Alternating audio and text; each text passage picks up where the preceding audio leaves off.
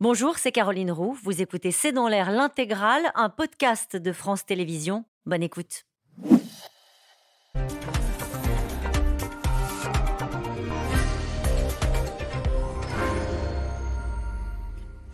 Bonsoir à toutes et à tous. Plus de 60 gendarmes blessés samedi dernier par des activistes écologistes et de l'ultra-gauche venus s'opposer à la création d'une méga bassine de retenue d'eau dans les Deux-Sèvres. Gérald Darmanin dénonce une forme d'éco-terrorisme, des, incidents qui divisent au sein même d'Europe Écologie Les Verts, avec un Yannick Jadot malmené dont la voiture a été taguée samedi dernier, ce à quoi Sandrine Rousseau a répliqué que Yannick Jadot devait entendre qu'il fallait renouer, je cite, avec une écologie de combat. Question, au fur et à mesure que le climat se dérègle, l'écologie va-t-elle employer des méthodes de plus en plus musclées au risque de basculer dans ce que Gérald Darmanin qualifie d'éco-terrorisme Et puis Sandrine Rousseau est-elle en train de s'imposer chez les Verts et à gauche avec sa ligne plus radicale, écologique, féministe et anticapitaliste? C'est le sujet de cette émission de ce C'est dans l'air, intitulée ce soir Méga bassine, ZAD ou écoterrorisme? Pour répondre à vos questions, nous avons le plaisir d'accueillir Christophe Barbier. Vous êtes éditorialiste politique, conseiller de la rédaction de Franc-Tireur. Chloé Morin, vous êtes politologue, spécialiste de l'opinion. Euh, je rappelle votre livre On a les politiques qu'on mérite, c'est chez Fayard. Et puis je cite votre tribune dans l'Express mi-octobre Saccage des tournesols, le dangereux tango de l'immobilisme et de la radicalité. Caroline Michel Aguirre, vous êtes grand reporter au service politique de l'Obs. Citons euh, vos dossiers noirs de Total disponibles sur le site de votre journal. Et puis Marc Lomazy, vous êtes journaliste, auteur de Ultra C'est chez Flammarion. Merci de participer à cette émission en direct. Euh, Christophe Barbier, est-ce qu'on assiste avec ce qui s'est passé samedi dernier à un tournant dans le combat écologique qui serait plus radical ou plus une, écologie de combat, pour reprendre l'expression de Sandrine Rousseau. Oui, c'est un tournant selon moi, non parce qu'il serait inédit de voir des images aussi, radicales d'occupation de terrain, d'activisme. On a eu euh, des plans de maïs transgéniques euh, fauchés il y a des années, on a eu la ZAD de Notre-Dame-des-Landes ou du barrage de Sivins, on a déjà connu ce genre de situation. Mais c'est la première fois que ça infuse à ce point vers le haut de la pyramide écologiste, c'est-à-dire vers les leaders, vers le parti. Et on voit que ce choix ou cette alternative, radicalité, raison, fundi realo, comme disent les Allemands, eh bien, ça fracture jusqu'au sommet des Verts. On a vu le sort différent réservé sur le terrain, euh, près des bassines, à Yannick Jadot, hué, sifflé, conspué, Sandrine Rousseau, qui a essayé de récupérer le mouvement et qui a dit oui, il faut aller vers une ZAD, et j'ajoute même Philippe Poutou, qui était là, venu lui de l'extrême gauche pas écologiste par nature, même s'il a des revendications écologistes. Et ça, ça montre bien que la radicalité est en train de gagner euh, par le haut comme si ce qui s'est passé au niveau politique national, avec une NUPES qui offre un, autre visage radical, comme si ce qu'incarne Sandrine Rousseau depuis maintenant quelques années dans le paysage écolo, était en train de s'affirmer, de tenter de prendre le pouvoir. Et c'est bien ça au quoi nous assistons en ce moment, c'est la volonté par Sandrine Rousseau de prendre le pouvoir sur un appareil, celui des Verts, peut-être à long terme sur l'intégralité de la NUPES en vue de la présidentielle 2027. Et bien entendu, sur le terrain, les radicaux, eux aussi, veulent montrer qu'il n'est pas d'action écologique aujourd'hui efficace et légitime hors de cette radicalité. Il y a d'un côté les décisions prises par des assemblées qui votent, il y a d'un côté les décisions prises par des tribunaux qui jugent. Tout ça n'a pas de poids face à l'état de droit on oppose ce qu'on appelle l'intérêt général, la cause de la planète, le long terme, et ça légitime des actions violentes de terrain. C'est un, écart démocratique, c'est un, élastique démocratique extrêmement dangereux. Justement, Caroline Michel Lagarde, c'est vrai que cette retenue d'eau, elle a été votée, validée. Euh, contesté et revalidé par Revalidé, etc., accepté. Et néanmoins, est-ce qu'il y a les bons et les méchants euh, dans cette affaire? Est-ce qu'après euh, un été cataclysmique, pour reprendre cette une du JDD, est-ce qu'il est euh, pertinent de s'interroger sur certains projets, comme une retenue d'eau artificielle de 600, plus de 600 000 litres? Mètres cubes d'eau. 100 millions de litres. Oui, évidemment, parce que euh, c'est vrai que cette, cette, le principe des, des retenues d'eau, de ce que les écolos appellent des méga-bassines et ce que les agriculteurs et l'administration appellent des retenues d'eau de substitution, euh, pour ce qui concerne celle-là, dans les Deux-Sèvres, le principe a été validé en 2018, après, c'est vrai, des négociations, des discussions euh, sous l'égide du préfet, avec énormément de députés, de militants, etc. Mais 2018, vous vous rendez compte, après l'été qu'on vient de vivre, l'automne qu'on est en train de vivre, euh, tout a changé. Et même l'étude qui, qui, qui, est sortie régulièrement, qui est invoquée euh, régulièrement, euh, celle du BRGM, pour dire que ça n'aurait pas d'impact, ces retenues d'eau. Donc peut-être il faut en rappeler très rapidement le principe. Hein. Il s'agit d'aller pomper dans les nappes phréatiques l'hiver pour euh, mettre de l'eau dans des immenses réservoirs qui font des hectares. Il faut imaginer ce que c'est. C'est 160, euh, 180 piscines olympiques où l'eau est ainsi stockée pendant l'hiver pour être utilisée l'été, avec des risques dénoncés par les écolos, d'évaporation, d'affaiblissement des nappes phréatiques. Enfin bon, voilà, c'est de ça dont on parle. Les études qui ont été faites et les autorisations qui ont été faites en 2018 l'étaient à une époque où je pense que collectivement autour de cette table, euh, on n'avait pas une conscience que le réchauffement climatique aurait un impact euh, aussi immédiat dans nos vies. Euh, mois d'octobre le plus chaud depuis que les relevés existent, 3,5 degrés au-dessus des normales de saison. Voilà, le réchauffement climatique, je dirais, c'est maintenant. Et ce que dénoncent les militants, c'est une révision très rapide. Ce qu'ils demandent plus exactement, c'est une révision très rapide, une accélération euh, de euh, une transition écologique euh, qui s'est vraiment faite à petits pas jusqu'à présent. Moi, je voulais juste rebondir sur ce que vous disiez. la radicalité, moi, je l'entends plutôt comme un écho à l'anxiété. Il faut vraiment écouter les jeunes. Je ne sais pas si vous avez des jeunes autour de vous, mais il faut vraiment écouter ce qu'on appelle aujourd'hui l'éco-anxiété, qui touche, selon des études très récentes, plus de la moitié des jeunes euh, en Occident notamment. Et eux ils ont le sentiment qu'il y a urgence, mais c'est pas une posture, c'est pas une posture de militant, c'est vraiment une demande. Et, cette euh, radicalité des, associations écologiques, je pense qu'elle est aussi pour capter cette euh, et répondre à cette anxiété des jeunes, parce que eux n'ont plus le sentiment que les responsables politiques pouvaient avoir. Encore en 2018 qu'en faisant un compromis, en faisant des promesses, euh, en réduisant. Euh, l'engagement, c'est de réduire de 10% sur euh, cette, cette retenue des deux sèvres, de 10% la consommation d'eau en trois ans. Mais pour ces jeunes-là, c'est pas du tout à la mesure du défi qui s'impose à nous aujourd'hui. Marc Lomazis, ça veut dire qu'au fur et à mesure que le dérèglement du climat montrera ses effets et sera de plus en plus prégnant, on aura comme ça des actions de plus en plus musclée, voire violente de la part euh, d'une jeunesse qui euh, est éco-anxieuse, pour reprendre l'expression mais oui, vous disiez. Michel Aguirre. Est-ce que c'est un tournant euh, le, tournant, c'est effectivement le changement climatique. C'est ça qui a changé par rapport à Notre-Dame-des-Landes, par exemple.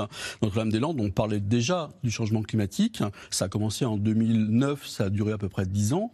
Euh, depuis, le, le, le, changement climatique, la crise climatique s'est aggravée de manière absolument terrible. Euh, il y a quelques jours, il y a un, un, rapport du, du, programme des Nations Unies pour l'environnement qui disait que même si on, on respectait euh, les accords de Paris, on s'oriente vers un réchauffement de 2,8 euh, degrés en moyenne. Donc cette violence climatique va s'accompagner d'une violence dans l'action politique ça signifie, ça signifie que les jeunes qui sont nés en l'an 2000 ont entendu parler du réchauffement climatique quand ils étaient enfants, ils en ont entendu parler quand ils étaient adolescents. Aujourd'hui, qui sont jeunes adultes, on leur parle de catastrophe climatique. Mm. Donc ils se disent quoi? Ils se disent, euh, il y a deux solutions. Soit je sombre dans l'éco-anxiété, je déprime, soit je me révolte. Et je me révolte. Hein, euh, il y a eu les marches pacifiques de l'ère euh, Greta Thunberg, c'était en 2018, c'est pas si vieux. Les marches pacifiques n'ont absolument rien donné. Alors c'est vrai qu'il y a eu le confinement, mais bon, ça n'a absolument rien donné. Donc les jeunes qui sont engagés dans ces mouvements, à tort ou à raison, considèrent que un, il y a de l'inaction climatique, politique, euh, que deux, c'est eux qui vont payer les pots cassés. C'est eux, c'est pas notre génération, c'est eux. Et que donc, il faut faire quelque chose. Faire quoi? Alors c'est là l'inquiétude, c'est que ils ont essayé euh, les marches, ça n'a pas marché, si je puis dire. Ils ont essayé aujourd'hui de faire de l'agite propre un peu à l'ancienne, c'est-à-dire que quand on balance de la purée sur une sur une toile euh, de réputation mondiale, c'est des images. Mais c'est pas ça qui va changer la donne fondamentalement. Donc qu'est-ce qui reste? Eh ben, il reste des actions violentes. Euh, et les jeunes que moi j'ai rencontrés pour, ce, pour cette enquête et pour ce livre, euh, j'ai ressenti une extrême euh, comment dire, c'est plus que du ressentiment, c'est vraiment de la colère, euh, la volonté d'agir et d'agir en dépassant les limites de la désobéissance civile non violente tous les groupes que j'ai interrogés, que ce soit euh, Extinction Rebellion, Alternativa, euh, qui sont des groupes constitués, un peu organisés, nous disent on est débordés par ces jeunes qui arrivent et qui veulent en découdre. Alternativa, ils ont une branche, ils ont une branche action. Euh, qui s'appelle ANV euh, COP21. Euh, au départ, Alternativa, vous rentriez chez Alternativa, vous faisiez vos classes hein, dans ce mouvement écologiste, et puis ensuite, les plus résolus des militants passaient dans la branche action. Les jeunes qui arrivent aujourd'hui, ils disent, nous, on veut directement passer dans la branche action. Et quand ils se rendent compte que dans la branche action, c'est de la désobéissance civile non violente, ils disent mais pourquoi non violent? Pourquoi non violent? Chloé Morin, ça veut dire que l'écologie, euh, c'est la grande cause qui mobilise la jeunesse et qui maintenant va être au cœur en fait de l'action politique.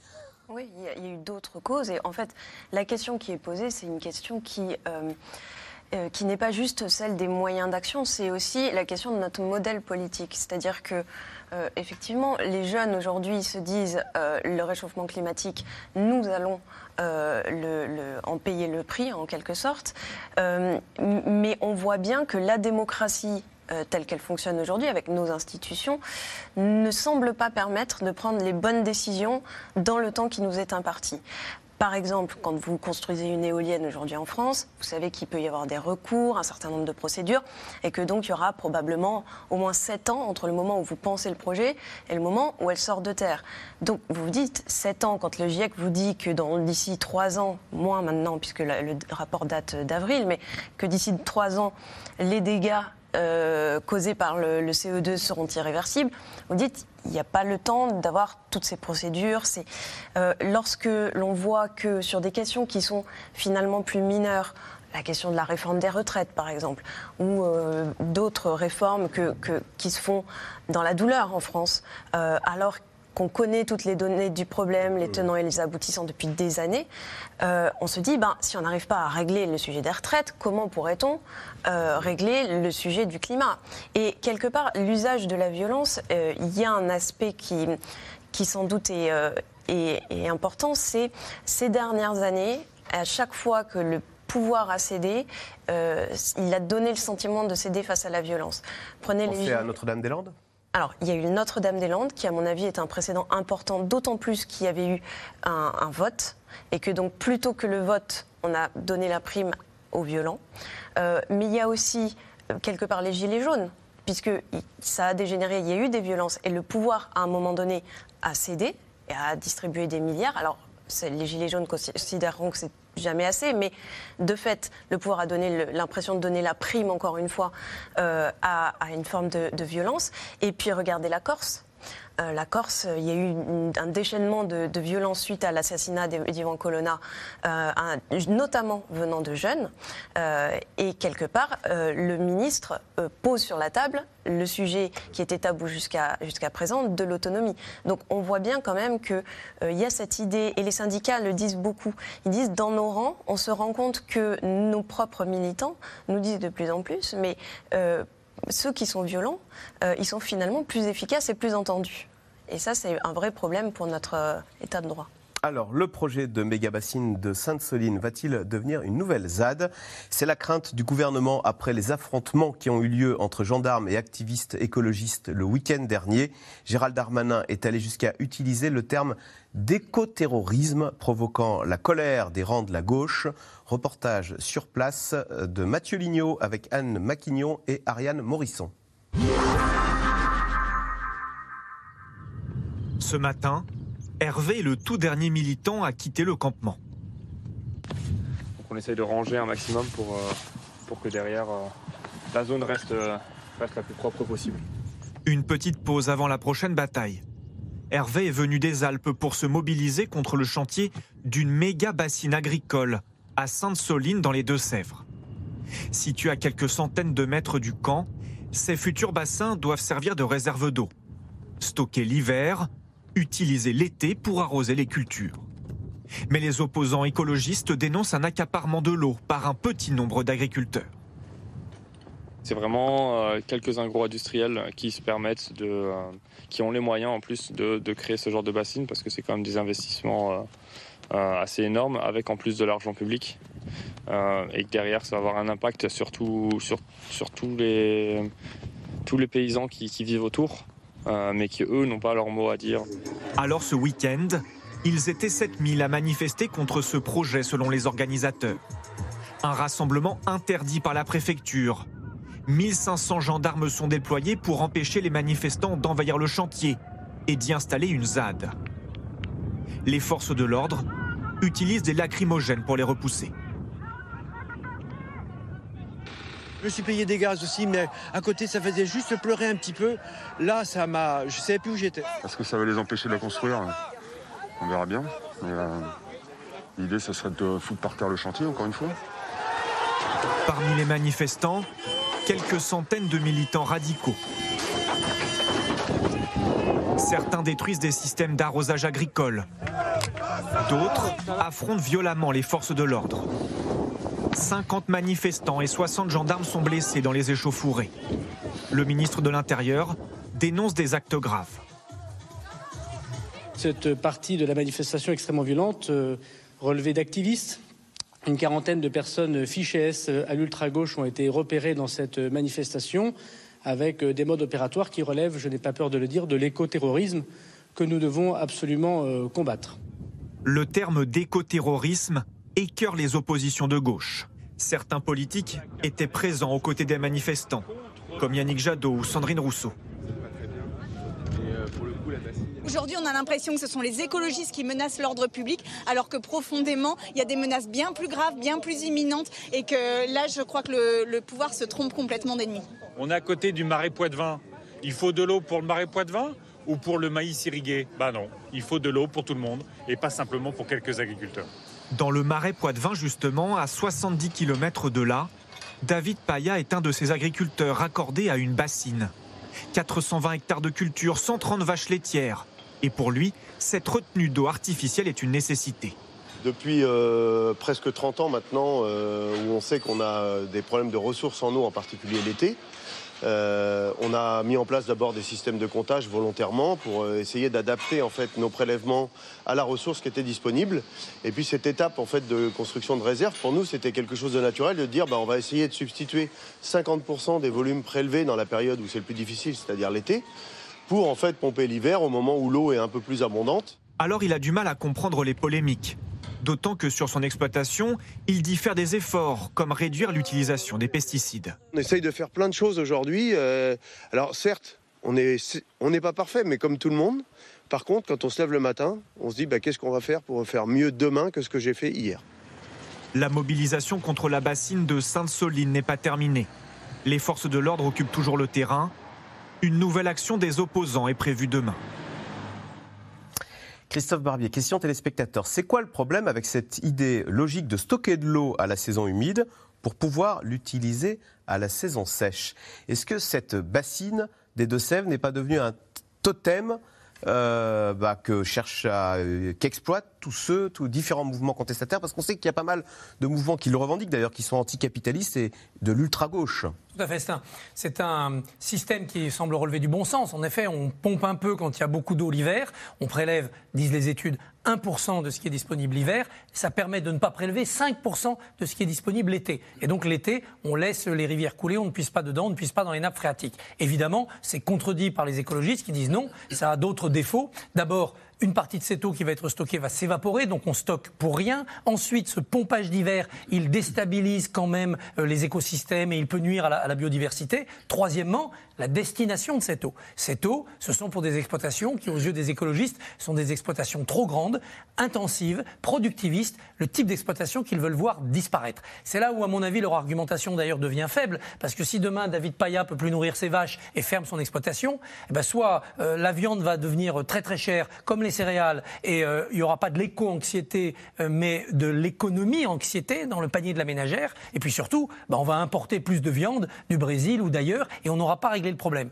Donc là, il y a un hiatus, parce qu'une partie de cette écologie radicale, en fait, elle est d'abord anticapitaliste. elle est moins verte que rouge, si j'ose dire. Ce qu'elle veut voir s'effondrer, c'est toute une économie capitaliste, non seulement dans l'agriculture, avec ses agricultures productivistes, mais aussi dans le reste des secteurs euh, euh, économiques.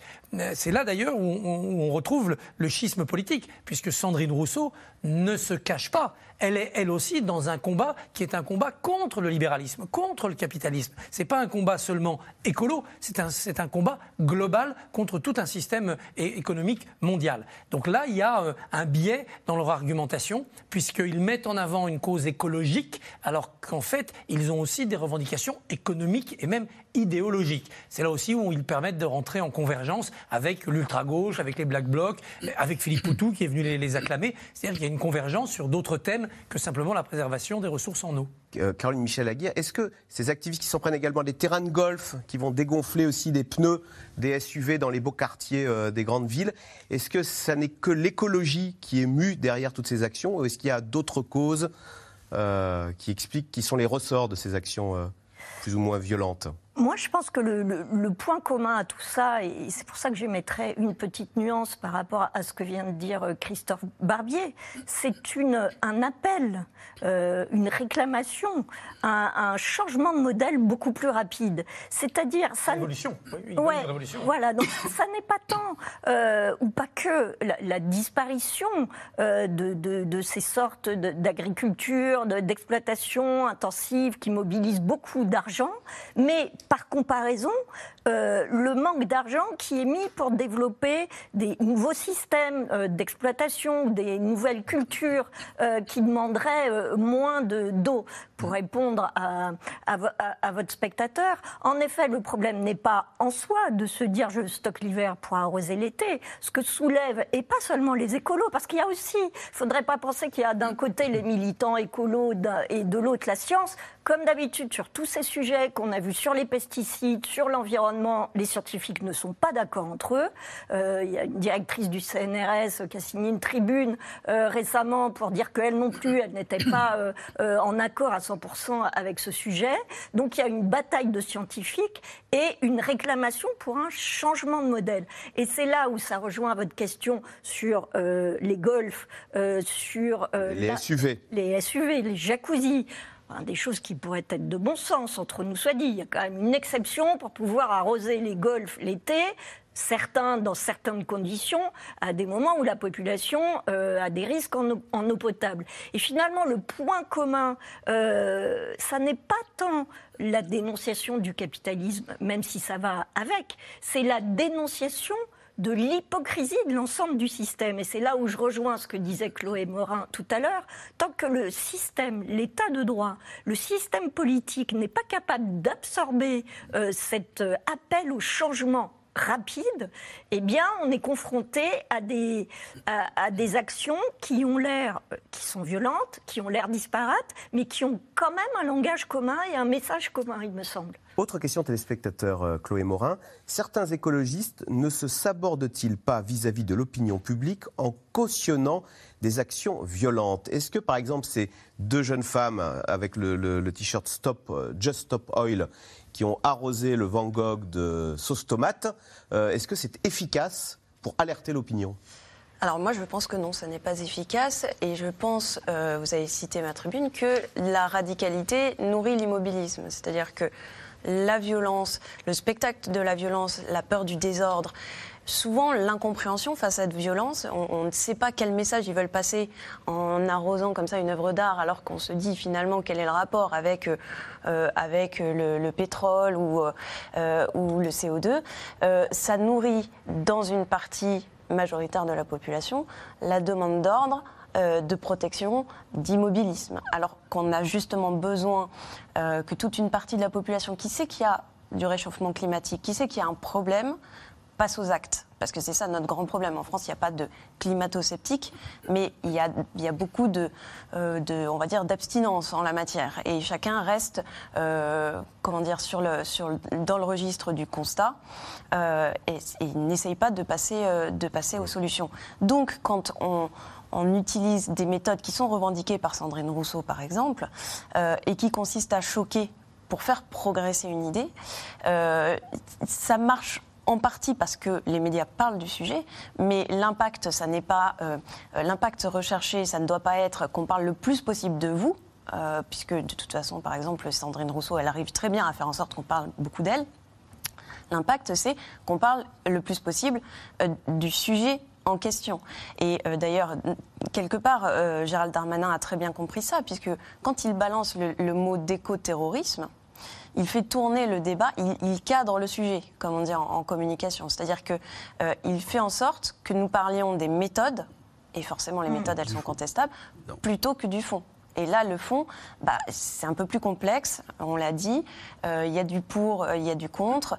Euh, mais on va moins rentrer dans le fond du sujet si on est en train de débattre des Vous, l'experte en communication politique, c'était très habile d'avoir, oui, oui. euh, en parlant d'écoterrorisme, il a déplacé, déplacé le sujet. Le sujet en disant euh, vous êtes pour vous êtes pour ces méthodes ou contre hein, de, de taper 60 gendarmes? C'est plus facile pour le gouvernement que d'être obligé de rendre des comptes sur son action en matière de climat, pour être obligé de justifier des projets euh, qui, qui, ont été faits avec des raisons qui peut-être sont devenues justement obsolètes, ou de, de, de, justifier de la nécessité de préserver des cultures, parce qu'on parle de maïs là. Mmh. Euh, la question que devrait se poser un gouvernement digne de ce nom aujourd'hui, c'est euh, quelle va être la culture l'agriculture qu'on aura à cet endroit-là dans 15 ans et dans 20 ans, et comment je passe à ce modèle-là?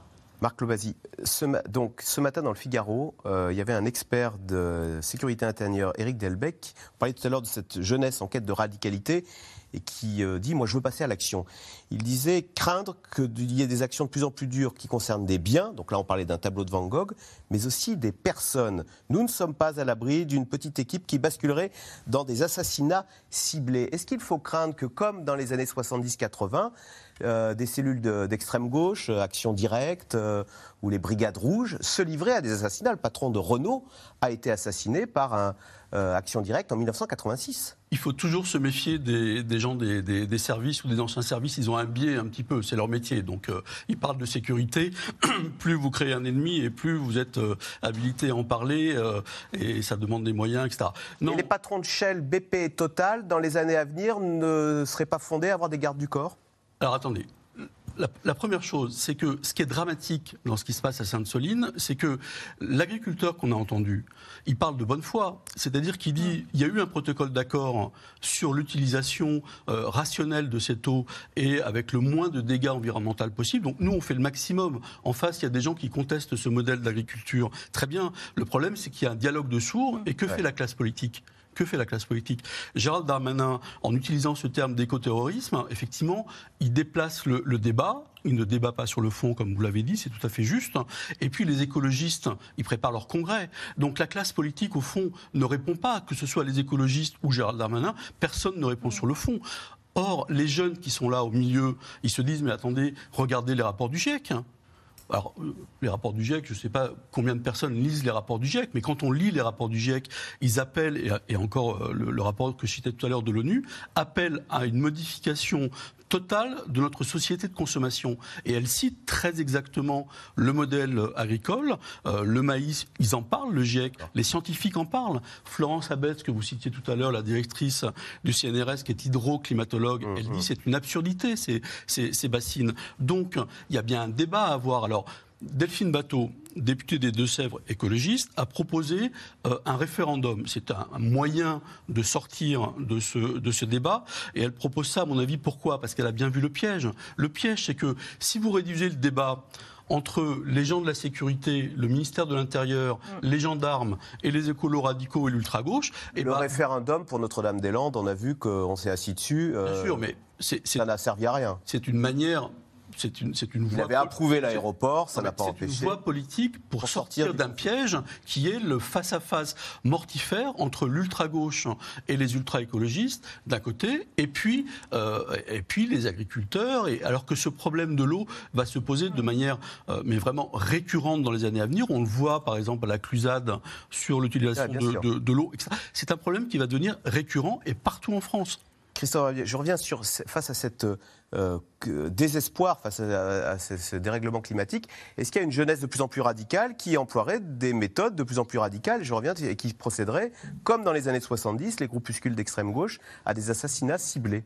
Il y a une jeunesse qui est en demande d'accélération du changement, de, révolution, et pas simplement de réforme pas à pas. Il y a une jeunesse qui veut en effet du radical, c'est évident. De là à franchir la barrière qui amène à tuer des gens, c'est beaucoup plus compliqué. D'abord parce que sauver la planète en disant pour sauver la planète il faut tuer des hommes et des femmes vu ce qu'ils font, c'est quand même complètement paradoxal. Alors vous trouvez euh, une frange ultra radicale de l'écologie qui dit le problème de la nature c'est l'homme, si l'homme disparaît brutalement ou par euh, arrêt de la démographie, arrêt de la natalité, ça rendra service à la nature. Mais ce ne sont quand même pas euh, la, majeure partie des, des écologistes. Donc ça c'est un véritable problème toutes les phases terroristes de l'histoire ont abouti à un moment létal, où on a tué des gens. Les anarchistes, fin 19e, début 20e, l'ultra-gauche et euh, la violence décoloniale des années 20 aux années 50, à un moment donné, a quitté le, pacifisme, Gandhi, pour passer à l'action armée. Bien entendu, le gauchisme que vous évoquiez, années 60-70, qui bascule dans le terrorisme, et la quatrième forme de terrorisme, le terrorisme religieux, qui lui aussi a basculé dans la violence létale l'écoterrorisme pour l'instant, non. Alors, on a eu des Gérald Darmanin, alors il parlait de quoi en parlant d'écoterrorisme Jeter du vitriol sur une femme qui porte un manteau de fourrure ou un homme, c'est évidemment une agression. Euh, mais on n'est pas là avec la volonté de tuer.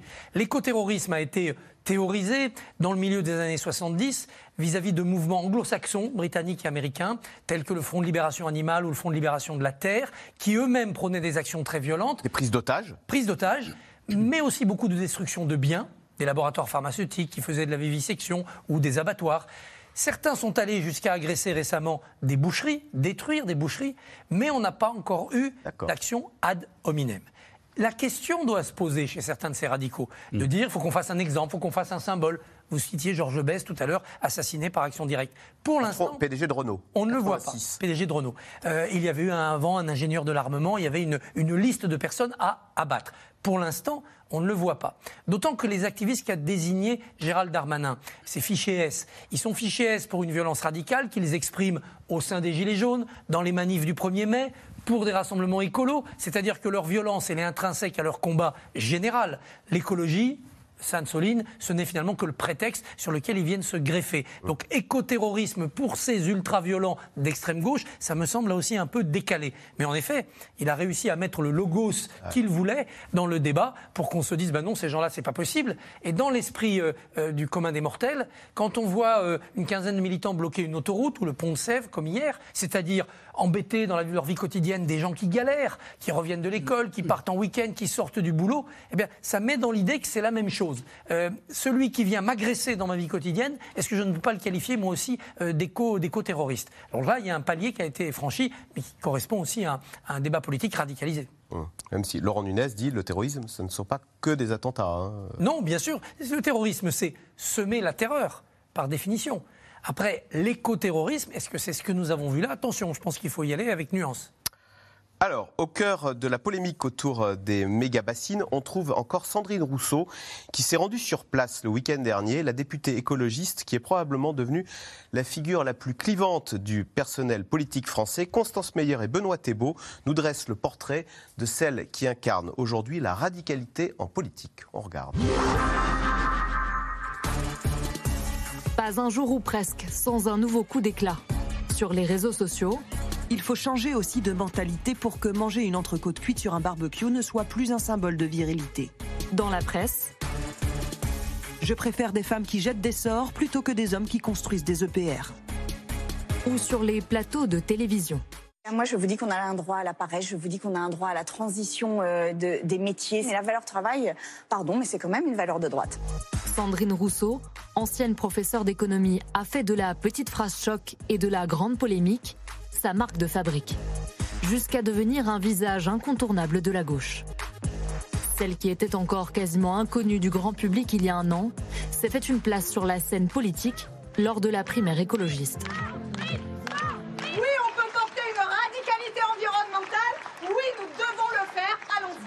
Sandrine Rousseau se fraye un chemin en prenant la radicalité politique. Je suis une militante, euh, militante de très longue date, une militante euh, des mouvements sociaux et sociétaux, une militante de terrain, une militante un peu plus proche des personnes en difficulté. Je l'ai toujours été. Durant la primaire, Sandrine Rousseau crée la surprise. Elle s'incline de justesse face à Yannick Jadot. Sa ligne politique, l'écoféminisme, une notion qui mêle protection de la nature et combat des femmes. Une cause dont elle se veut le porte-étendard bien avant le début du mouvement MeToo. En 2016, elle brise le silence et accuse avec d'autres Denis Baupin, député et ténor du parti, d'agression sexuelle. Euh, Denis Baupin m'attendait et m'a plaqué contre le mur et a cherché à m'embrasser de force. Je l'ai repoussé. Ce qu'on répond en général aux femmes euh, qui sont victimes de ces choses-là, de harcèlement et d'agression, c'est euh, oh là là, mais si tu parles, tu vas nuire à l'entreprise, l'institution, le parti, là en l'occurrence. Sandrine Rousseau en est convaincue. Selon elle, le privé est politique. Un combat dont a récemment fait les frais le chef de file des Verts, Julien Bayou. J'ai reçu chez moi euh, l'ex-compagne de Julien Bayou. Je pense qu'il y a euh, des comportements qui, euh, en effet, euh, euh, sont euh, de nature à, à briser euh, la santé morale des femmes. Julien Bayou est poussé vers la sortie. Les Verts, plongés dans l'embarras. La méthode Rousseau bouscule, sans concession. Lors de la campagne pour l'élection présidentielle, elle n'hésite pas à critiquer ouvertement les choix de Yannick Jadot. Je dis que c'est de la politique à l'ancienne. Je dis que c'est exactement ce qu'il faut pas faire ou ce qu'il faut faire pour dégoûter les gens de la politique. La sanction ne se fait pas attendre, exclusion de l'équipe de campagne. Aujourd'hui, j'ai pris la décision de faire valoir la discipline. Euh, Aujourd'hui, elle ne pourra plus représenter la campagne des écologistes. Elle, pourra pas, elle ne pourra plus parler au nom des écologistes dans cette campagne. C'est une forme de clarification après euh, des semaines et des semaines de parasitage. Sandrine Rousseau, la cible de toutes les critiques. Huée ce jour-là lors d'une manifestation en soutien aux femmes iraniennes.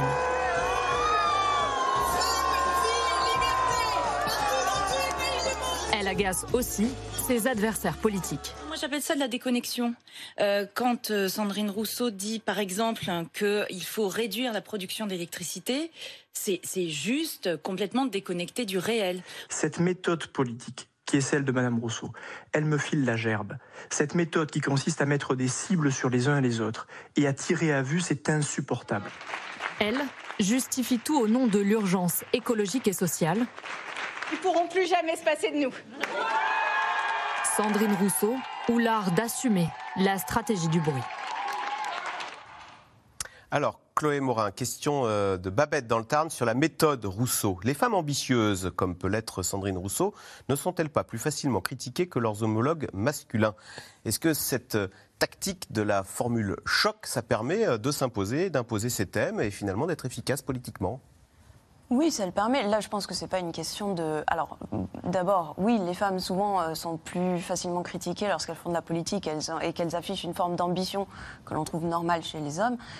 Néanmoins, euh, regardez quelqu'un d'autre qui a utilisé euh, ce type de choc, et je ne mets évidemment pas d'équivalence, mais qui a choisi un créneau politique et qui a utilisé le système médiatique de manière intelligente pour euh, le mettre à son service, Éric Zemmour, euh, quelque part, c'est exactement la même méthode en termes de... Et là, on ne se pose pas la question. euh, donc, Mettre les globalement, pieds dans le plat, la radicalité, ça paye en politique avec des formules. ça, ça paye médiatiquement, déjà. ouais. Euh, et ensuite, ça paye en politique jusqu'à un certain point, justement pour la raison que j'indiquais tout à l'heure. C'est-à-dire que la radicalité, ça vous permet euh, d'avoir un créneau, d'avoir une base très mobilisée, mais cette base, elle est très difficile à élargir. Et c'est ce qu'on verra probablement pour Sandrine Rousseau si elle veut aller plus loin euh, dans son combat. C'est-à-dire qu'au bout d'un moment, pourquoi est-ce que tous les responsables politiques finissent par euh, faire de l'eau tiède? C'est parce qu'il faut parler au plus grand nombre et qu'on ne parle pas au plus grand nombre en parlant exclusivement euh, des polémiques sur les barbecues qui seraient une machine patriarcale. Donc le problème qu'aura à un moment donné Sandrine Rousseau, c'est que sa méthode est très utile pour passer dans les médias et pour être reprise et pour être au cœur du débat médiatique. La preuve, on en parle aujourd'hui. Mais est-ce que c'est la bonne méthode pour convaincre une majorité de Français, ou même ne serait-ce Critiquer que... le barbecue, c'est pas très efficace pour euh, obtenir une majorité euh, derrière soi? Je pense que c'est pas très efficace. Ça permet de parler à des segments de la population. Ça permet de parler à une partie de la jeunesse. On en parle depuis euh, le début de cette émission. Mais le problème, c'est qu'il faut convaincre un tout petit peu au-delà. Il faut convaincre au moins aujourd'hui, dans le cadre d'une présidentielle, 25% à peu près, ou même 20 à la limite euh, de l'électorat qui se mobilise dans le cadre de la présidentielle. Et, ça, ça fait quand même du monde. En tous les cas, Christophe Barbier, est-ce qu'elle n'a pas donné un coup de vieux à Yannick Jadot, à Jean-Luc Mélenchon aussi, euh, accusé de pratiquer un féminisme de façade dans l'affaire Adrien Quatennens notamment? Bien sûr, elle, incarne maintenant une certaine forme de modernité parce qu'elle a complètement compris les codes de l'époque. Les codes de cette médiatisation, de Twitter jusqu'au journal de 20 heures, il faut cocher toutes les cases et occuper tous les terrains. Parfois ça rate, on l'a vu avec les manifestations pour les femmes iraniennes, mais la plupart du temps, quand on occupe le terrain médiatique, eh bien, on incarne quelque chose. Et puis les codes aussi de, ce, de cette vie politique marquée par le populisme. Donc il faut désigner un ennemi, susciter des colères, surfer sur ces colères. C'est comme ça que la, que la politique fonctionne aujourd'hui. C'est vrai pour Zemmour, vrai pour Sandrine Rousseau. Et puis, il faut s'accrocher au combat de l'époque. Or, Sandrine Rousseau, elle est arrivée par le néo-féminisme avec l'affaire Baupin et cette revendication des femmes qu'on ne passe plus sous silence les violences qui leur sont faites. Combat de l'époque pour lequel elle est apparue comme héros à UT. Ensuite, elle est passée sur le combat écologique. Là encore, on vient d'en parler. Combat modernissime, combat de l'époque, en incarnant une forme de radicalité. Yannick Jadot est trop mou, euh, les modérés euh, font trop de concessions, il faut tout tout de suite. Ça c'est entré en résonance avec, euh, avec l'époque. Et puis après l'écologie, le, système économique et social global qu'il faut complètement révolutionner. Donc elle a coché la case rose, la case verte, la case rouge. Rose, verte, rouge. Elle est sur cet arc-en-ciel de couleurs qui se retrouve incarné aujourd'hui par la NUPES. Et la NUPES, elle veut en devenir la meneuse à l'horizon 2027. On voit bien qu'elle essaye, au sein des Verts, par procuration, de prendre le pouvoir. Elle est passée très très près de la victoire à la primaire. Le fait d'avoir battu Éric Piolle, la star, fraîchement réélu à la tête de la ville de Grenoble, largement, pour incarner l'opposition et être battu de justesse par Yannick Jadot pour ensuite détruire de l'intérieur sa campagne, c'est un véritable exploit politique. Chez les Verts, elle peut, dans quelques semaines, se retrouver celle qui fait la stratégie, à défaut d'être celle qui incarne le parti. Ensuite, il y a la NUPES à l'Assemblée. On l'a vu mener des combats à l'Assemblée. On voit comment elle va essayer d'être, à l'horizon 2027, la candidate, le centre de gravité, le plus petit commun dénominateur de ces trois familles, socialistes, écologistes et, France Insoumise. L'idée que Jean-Luc Mélenchon est un homme du siècle passé, à la fois dans son attitude vis-à-vis des femmes comme il l'a montré dans l'affaire Katnins, sur la problématique écolo, parce que même s'il est sincèrement écolo désormais, puissamment écolo, c'est pas son combat de jeunesse, c'est un combat qu'il a raccroché récemment. Et puis bien entendu, pour le changement de système, il a 71 ans, il en aura 77 quand euh, on sera à la prochaine présidentielle. Il ne peut pas être l'homme des combats à venir. C'est moi, Sandrine Rousseau, qui doit être la candidate de cette grande famille politique unie dès le premier tour de la présidentielle. Paris aléatoire, on est loin de cette échéance, elle a mmh. beaucoup d'adversaires. En effet, sa tactique est parfois trop, trop visible et trop grossière pour véritablement engranger les points, mais elle a, elle a déjà dessiné l'escalier qu'elle va essayer de monter jusqu'en 2027. Marc Lomazy, elle, euh, elle prend sa revanche là sur Yannick Jadot. Jadot d'ailleurs, elle va elle, va, elle est en train de conquérir, elle va conquérir le pouvoir au sein d'Europe Écologie Les Verts? Alors, je pense que sa ligne va gagner? Je pense qu'effectivement au Congrès, euh, elle l'emportera, pas elle personnellement, puisqu'il y a une autre candidate, mais qui la représente et qui représente ses, idées. Euh, moi, j'avais très bien vu au moment de l'écriture du livre la dynamique, euh, et j'étais persuadé que qu'elle l'emporterait. effectivement, ça s'est joué à, à un fil. Elle prend sa revanche sur le parti elle prend sa revanche d'abord sur le parti. Euh, elle est sortie meurtrie de l'affaire Baupin et du procès en diffamation qu'avait intenté Baupin, où des gens du parti sont venus témoigner contre elle. Donc elle, elle s'est dit, si je reviens en politique, je ferai exploser euh, cette manière de faire de la politique, cette manière de fonctionner à l'intérieur des partis. Donc effectivement, euh, Julien Bayou en fait les, en fait les frais, comme euh, Denis Baupin en a fait les frais. L'autre chose, moi, qui me frappe beaucoup, c'est qu'effectivement, elle, elle avait cette dynamique parce qu'elle entrait en résonance avec quasiment l'ensemble, vous l'avez dit très bien, l'ensemble des combats de l'époque, c'est-à-dire les femmes, l'écoféminisme, c'est aussi la discrimination contre les minorités contre les minorités, les ségrégations raciales, ségrégations sociales.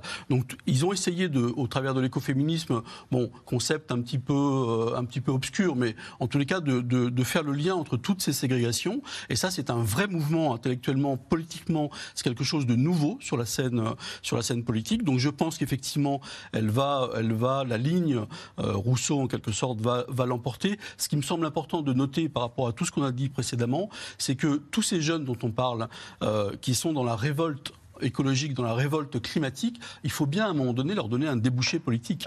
Il faut bien leur donner un débouché politique. Et moi, j'ai été très frappé parce que euh, à une époque euh, qui n'est pas si lointaine, il y, avait, euh, il y avait des figures. Il y avait Nicolas Hulot, par exemple. Quand Nicolas Hulot a démissionné, euh, ce qu'il a dit à l'époque, on rentre dans la tragédie climatique et la politique des petits pas, ça n'est plus possible. Il a incarné un espoir, un espoir qui a volé en éclats. Et les gens que moi j'ai rencontrés, les militants, me disaient, il y a peut-être une nouvelle génération qui arrive, Julien Bayou, il vient de cette culture très contestataire. Euh, il vient de, des squats, etc., de jeudi noir. Donc ça peut être la figure qui va incarner le renouveau de l'écologie. Il a à nouveau explosé euh, lui aussi en vol. Donc effectivement, il reste quoi comme personnage capable d'offrir un débouché politique? Bah, Il reste Sandrine Rousseau. Mais Caroline Michel Aguirre, est-ce qu'elle pourrait conjurer le sort des Verts qui est qu'à chaque fois on se fait renverser quelque part par plus radical que soi, euh, en donnant l'impression d'ailleurs de soutenir ceux qui ont écrit crevure euh, sur la voiture euh, de Yannick Jadot. Est-ce qu'elle mord pas Est-ce qu'elle joue pas un jeu dangereux? Parce que quand on joue la carte de la radicalité, il y a toujours plus pur que soi. Il y, a deux questions dans votre question. la malédiction des Verts, euh, ça n'est pas d'être dépassé par plus radical que soi, c'est euh, de s'autodétruire, de se faire la guerre entre eux et d'arriver au bout d'un moment à une guerre des chefs que personne ne gagne jamais et euh, de ne jamais arriver à s'unir derrière un, une incarnation, un projet et d'aller de l'avant. La dernière présidentielle euh, n'a pas échappé à la règle. N'a pas échappé à la règle, alors que dans l'absolu, Yannick Jadot, au départ, euh, était euh, rationnellement la personne qui pouvait le plus ramasser la mise euh, auprès d'un électorat socialiste qui ne trouvait plus à s'incarner, etc. donc, Là, il est terminé, Jadot, d'ailleurs? Question dans la question. On verra, mais ça va être compliqué. Ça va être compliqué parce qu'en effet, il n'a pas la jeunesse avec lui et qui, la dernière élection a fait la preuve qu'il n'attirerait pas euh, d'électeurs euh, euh, sociaux, socialistes, rationnels. Bon. Donc, il y, a une question. Il y a est-ce que les Verts vont arrêter de s'autodétruire? Oui. Là, j'y mettrai pas mon billet parce qu'ils ont encore euh, euh, montré avec l'affaire Bayou qu'ils étaient très très doués pour se faire euh, du mal entre eux. Après, la question que vous posez, c'est la vraie question, c'est que Sandrine Rousseau. Moi, je trouve qu'il y a quelque chose de très frappant. C'est très réfléchi ce qu'elle fait. C'est quelqu'un qui a une un passé politique militant euh, qui est euh, engagé depuis les années 2000, qui a été, on l'a oublié, mais vice-présidente de la région Nord-Pas-de-Calais, représentante des Verts, qui a mené la, campagne pour les régionales à l'époque. Elle s'est plantée d'ailleurs en 2015, qui a quitté le parti, qui est revenue. Donc le militantisme, elle sait exactement ce qu'elle sait, ce que c'est. J'ai noté cette phrase tout à l'heure qui était dans le, le papier que vous avez montré tout à l'heure, la une qu'on avait fait. Avant, je parlais de manière euh, euh, raisonnable et personne ne m'écoutait. Aujourd'hui, on m'écoute. Donc, elle sait exactement ce qu'elle fait. Le vrai enjeu pour elle, c'est un, de sortir de cette dimension sacrificielle, c'est-à-dire qu'on voit bien que cette, cette, technique du buzz permanent qui est très euh, fort, en effet, comme vous le disiez tout à l'heure, pour substituer ces thématiques aux thématiques de Zemmour qui ont dominé une très grande partie de la campagne, Là-dessus, c'est un pari, c'est un timing médiatique. Et euh, elle, euh, en fait, tout le monde aujourd'hui est obligé de se positionner. Quand vous, vous parlez de, de, Sandrine Rousseau, c'est soit je ne peux pas la supporter, soit je l'adore. Voilà. La question, c'est à quel moment on sort de cette dimension sacrificielle, qu'on est capable de faire adhérer autour d'un projet au-delà des Verts.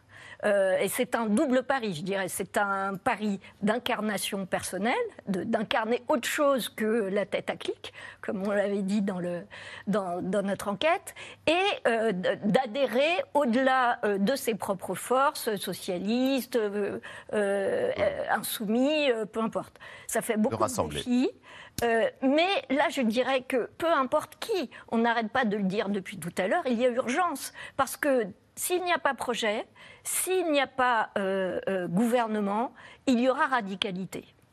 Alors justement, température anormalement élevée, sécheresse au plus haut, incendies et inondations de plus en plus euh, fréquents, les aléas climatiques se multiplient et coûtent de plus en plus cher aux assureurs. Et parfois, vous allez le voir, pour se faire indemniser, les victimes de catastrophes naturelles doivent s'armer de beaucoup de patience. Sujet de Julien Launay et Mathias Garnier. Un projet de vie avec un crédit sur 25 ans Mais le petit coin de paradis est devenu un enfer. Voilà comment Marc Wany décrit sa maison, achetée en juin 2018, qui ne cesse de se fissurer. Vous voyez, il y a une fissure qui est arrivée du bas vers le haut. Et ça, c'est arrivé il n'y a pas longtemps. On l'a vu il n'y a pas longtemps, cette fissure. Voilà, derrière les chaises, il y en a une aussi ici. Pour lui, aucun doute, c'est la sécheresse qui a fragilisé son habitation, bâtie sur un terrain argileux. Quand l'argile est pleine d'eau, il n'y a pas de souci. Mais par contre, quand l'argile manque d'eau, à ce moment-là, bah, euh, ça peut créer des, des problèmes comme ça a créé dans la maison. En France, ce phénomène de rétractation des sols se répand. Il pourrait concerner jusqu'à 10 millions de maisons. Voilà, ça fait ça, tout ça. Et ici, en plus, c'est le mur porteur. Donc c'est l'un des murs qui nous fait, euh, bah, qui nous fait peur parce que ça qui tient la maison. Des fois, je fais abstraction, des fois, on se met euh, des œillères. Euh, mais des fois, quand on, bah, quand on voit ça, et c'est dans la chambre de, ouais, de son fils, c'est plus compliqué que d'autres pièces. Compliqué d'autant que son assurance refuse de lui venir en aide. Pourtant, il peut faire valoir un arrêté de catastrophe naturelle, pris en 2019, après les grosses chaleurs de l'été 2018. C'est acté que la commune a eu une catastrophe naturelle. Les fissures, c'est, on les a pas colmatées, hein, elles sont là. hein. Elles sont toujours là, en 2022. Euh, oui, c'est compliqué. C'est très compliqué et c'est pas normal que ça soit autant compliqué. C'est même, euh, c'est même, euh, c'est inhumain même d'ailleurs. Ces gens-là, pour moi, sont pas humains de toute façon. Voilà, c'est, ils font tout pour pas nous aider et ça, je, je comprendrai jamais. Pour ne rien arranger, les conditions météo du moment. Du jamais vu en octobre d'après les spécialistes. 17,2 degrés en moyenne le mois dernier, soit 3 à 4 degrés au-dessus de la normale. Avec l'accumulation des aléas climatiques, la donne change et elle a un coût. Dans le secteur de l'assurance, on a déjà fait un premier bilan financier pour 2022. Depuis le début de l'année, à fin juillet, on est à 4,3 milliards de factures hein, sur l'ensemble des, aléas qu'on a pu connaître depuis le début janvier, alors que ce soit euh, dans le sud-ouest, en Occitanie, dans différentes régions, avec des inondations, des tempêtes, etc. Clairement, on voit qu'il y a une accélération, surtout en fréquence. hein, autant que le coût, il y a la fréquence aussi qui compte hein, dans ce type de sinistre. C'est de plus en plus fréquent. Il n'y a pas une année où vous n'avez pas une tempête, une inondation catastrophique euh, ou ce genre d'événement climatique. Et donc cette fréquence s'accélère. Conséquence, les cotisations devraient augmenter. Un problème que certains aimeraient bien avoir, comme ce gérant d'un camping au bord d'une rivière. Il doit faire sans assurance depuis des années. Impossible d'en trouver une alors que les inondations surgissent régulièrement. C'est une zone qui était peu inondée encore il y a quelques années. Euh, depuis que je suis arrivé en 2010, euh, c'est là où a, a commencé à changer le climat. Et, euh, et je subis chaque année entre une et quatre inondations. Soit 22 inondations depuis qu'il a fait l'acquisition de ce camping en 2010. Là, on est à peu près au milieu du camping. Là, on est monté, ce, ce mobil-homme-là est monté à peu près à un mètre de hauteur. Selon ses calculs, chaque sinistre lui coûte entre 10 et 30 000 euros de réparation. Le moindre souci, le moindre dégât, le moindre catastrophe naturelle, c'est c'est à, à la charge de la société. Je me rends compte qu'une assurance n'est pas faite pour assurer des risques, qu'elle est faite pour faire du profit et des bénéfices. Euh, à partir du moment où on ne veut pas assurer euh, un camping qui, qui est à risque, c'est que forcément, ça leur coûte trop d'argent. Donc effectivement, c'est financier. Pour enfin réussir à décrocher un contrat d'assurance, David Poteau mise sur une innovation, une sorte d'enveloppe étanche pour permettre à un mobilhome de faire face à la montée des eaux. Le système s'active automatiquement le moment venu. Caroline Michel Aguirre, on a vu dans le reportage que 10 millions de maisons, c'est-à-dire une sur trois, est concernée par ces problèmes de fissures. Mais c'est- une bombe sociale, parce qu'on on parle là du patrimoine des Français, le patrimoine de toute une vie qui est dans, les maisons. Ah oui, oui, c'est une bombe à, retardement. Aujourd'hui, euh, ce phénomène qui s'appelle le- le- la rétractation, gonflement des argiles, ça veut bien dire ce que ça veut dire, c'est-à-dire des maisons qui sont construites sur des sols euh, argileux, qui se gonflent quand il y a de l'eau et qui surtout se rétractent euh, en cas de sécheresse. Euh, donc c'est le deuxième poste pour les assureurs pour le catastrophe naturelle derrière les inondations. Aujourd'hui, il y a, environ une trentaine de départements qui sont euh, classés rouges, avec plus de 50% des habitations euh, qui sont visées par ce risque, dans le sud, en Ile-de-France et dans le nord. Ça fait une espèce. Il n'y a guère que l'ouest et le centre qui, mmh. est, qui est épargné. et pour les personnes touchées, euh, c'est en effet un parcours du combattant parce que quelque part, le, témoin que vous avez a de la chance, entre guillemets, il a réussi à être classé euh, mmh. état de catastrophe naturelle, alors que c'est le premier parcours du combattant et c'est très compliqué. Euh, donc il y a d'abord cette première étape de pouvoir avoir de l'argent pour faire des réparations. Et le deuxième euh, étape, c'est que les réparations sont très difficiles à faire et surtout à, stabiliser dans le temps. C'est-à-dire que la, chose la plus compliquée, la plus coûteuse, ça coûte 150 000 euros, c'est d'aller euh, euh, planter des micro-pieux à travers les zones d'argile très profonds pour stabiliser les maisons. on parle là parfois de maisons de famille hein, qui sont... Ah oui, oui, bien sûr, puisque c'est un phénomène complètement nouveau. Donc c'était des, des sols qui ne bougeaient pas, c'est dans des zones souvent où il y, a des arbres, euh, voilà. Et euh, il suffit de se promener dans les campagnes aujourd'hui. Enfin, on voit les, les, les, les, mares asséchées, etc.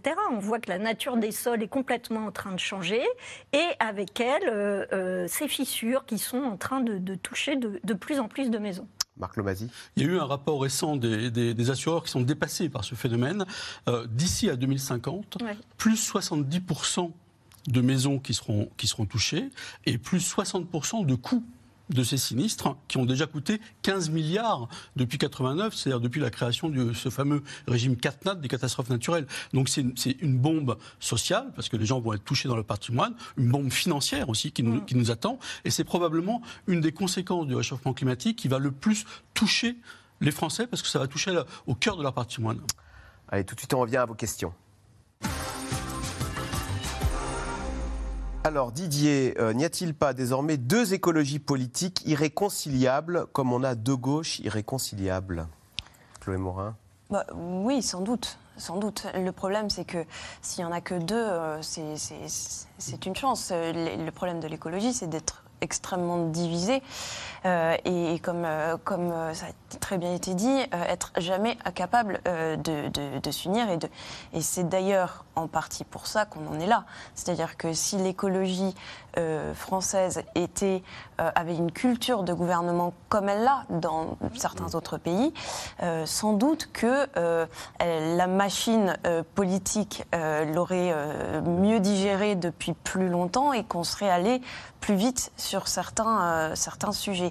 Or là, elle se radicalise et en se radicalisant, euh, eh bien, elle repousse d'autant plus toute une partie de la population qui dit mais quels sont ces, euh, ces, ces, gens bizarres qui nous disent que les barbecues sont un problème et que voilà.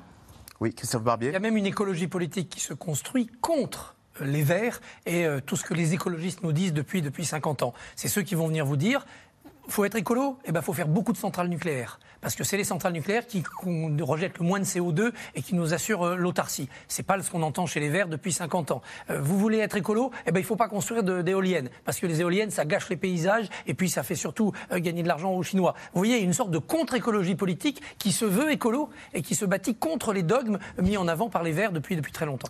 Marc Lomazi, question d'Henri en Gironde. Va-t-on assister à une multiplication de ZAD en France? Tout projet, toute création, là on se souvient d'Europa City, tout va être prétexte à planter des, à faire de la, défense citoyenne Alors, ce qui est sûr, c'est que la ZAD, c'est l'arme atomique pour les écologistes. Dès que vous créez une ZAD quelque part, c'est un point de ralliement. Euh, et donc, pour les élus locaux, euh, c'est très compliqué. Pour le gouvernement, c'est très compliqué. Quand ça s'installe dans le temps, ça devient très compliqué parce que il faut à un moment donné les évacuer. Les évacuer, ça veut dire recours à la force. Et recours à la force, il risque d'y avoir évidemment des affrontements. Et on l'a vu à Siemens, peut-être un mort. Et donc, c'est très compliqué politiquement à, gérer, mais effectivement, je pense qu'on va voir se multiplier. Alors, tous les terrains ne s'y prêtent pas.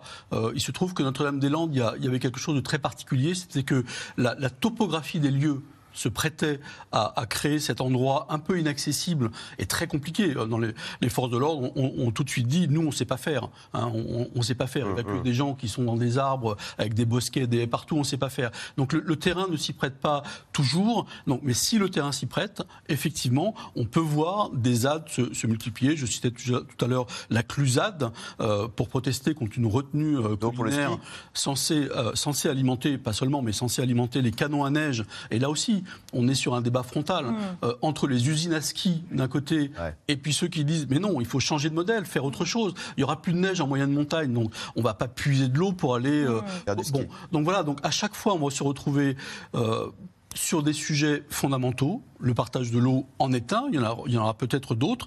On avait pensé pendant longtemps que CIGEO, vous savez, ce centre d'enfouissement euh, des, déchets nucléaires, allait constituer une ZAD. Ça s'est pas fait, donc on voit que c'est compliqué de faire, une, de faire une ZAD. Mais effectivement, en tous les cas, ce qui est sûr, c'est que le mouvement va continuer à se radicaliser. Moi, je suis très frappé par le fait que j'avais pensé, avec la vague verte au municipal, vous vous souvenez, les Verts ont conquis quasiment toutes les grandes villes de France, qu'allait s'installer en France une espèce d'écologie de responsabilité. On, est, on est à la manœuvre quasiment aujourd'hui, vous voyez, l'écologie politique a quasiment explosé en vol. Donc ça devient très compliqué. Justement, autre question pour vous, Marc Lomazy. Militant depuis, euh, depuis plus de 50 ans, je suis euh, aussi anxieux que les jeunes. L'inaction de nos politiques face à l'urgence du problème me fait peur. Est-ce que nos politiques actuelles, la génération actuelle qui est au pouvoir, euh, a parfaitement intégré les tenants et les aboutissants et le logiciel pour combattre ce, dérèglement climatique On n'a pas une classe politique qui est moins brillante qu'ailleurs, donc ils ont compris quel était l'enjeu climatique. Le problème, c'est de traduire cette prise de conscience, dans, de l'intégrer dans le logiciel politique. Or, dès que vous arrivez euh, au pouvoir et que vous avez affaire à gérer concrètement les choses, vous occupez de quoi? Vous occupez du budget, vous occupez de l'inflation, vous occupez des finances publiques, vous occupez euh, de préserver le pouvoir d'achat des gens. Et donc, par exemple, vous avez un politique qui va vous dire le, climat, c'est catastrophique, et qui en même temps va subventionner euh, l'essence. Euh, il y a une contradiction majeure, mais peut-il faire autrement? Lui, il est là pour gérer l'État, il est là pour 5 ans. Euh, alors 5 ans, dans 5 ans, le, changement climatique probablement se sera aggravé de manière telle qu'on aura une classe politique qui va devoir l'intégrer. Et alors, je, dis juste un mot parce que ça, ressemblait quand même à une blague. Devoir donner des leçons des cours d'écologie à des politiques pour qu'ils comprennent enfin de quoi il s'agit, ou au moins qu'ils comprennent, oui, au ministre évidemment, qu'ils comprennent au moins les ordres de grandeur, on en est là, on en est là. Donc c'est quand même très préoccupant. C'est très complexe. Gouverner, c'est choisir. Vous décidez de fermer tous les golfs en France pour économiser l'eau. Combien de chômeurs? Combien de villages ruraux qui vivent par leur golf et qui euh, vont être désertés dans les mois qui suivent. Vous décidez qu'il n'y aura pas de canon à neige cette saison dans les, dans les stations de montagne, combien de chômeurs? Et cet arbitrage-là, il est très difficile. C'est l'arbitrage fin du mois, fin du monde. Euh, le mois d'octobre très chaud, c'est très mauvais pour la, fin du monde, mais c'est très bon pour la fin du mois et les factures de chauffage des Français. Or, aujourd'hui, la dominante fin du mois, elle fait plus de bruit dans l'actualité, dans l'opinion et dans les urnes que souvent la dominante fin du monde. Donc l'écologie passe après. Il bah, ne faut quand même pas oublier qu'un responsable politique est élu pour choisir oui, à la base. Hein, donc, il euh, ne faut pas non plus euh, les disculper de dire qu'ils ne peuvent pas faire autrement. Et choisir, c'est renoncer. Et choisir, c'est aussi renoncer. Merci beaucoup d'avoir participé à cette émission passionnante. Vous restez bien sûr sur France 5 à suivre. C'est à vous avec euh, Anne-Elisabeth Lemoine.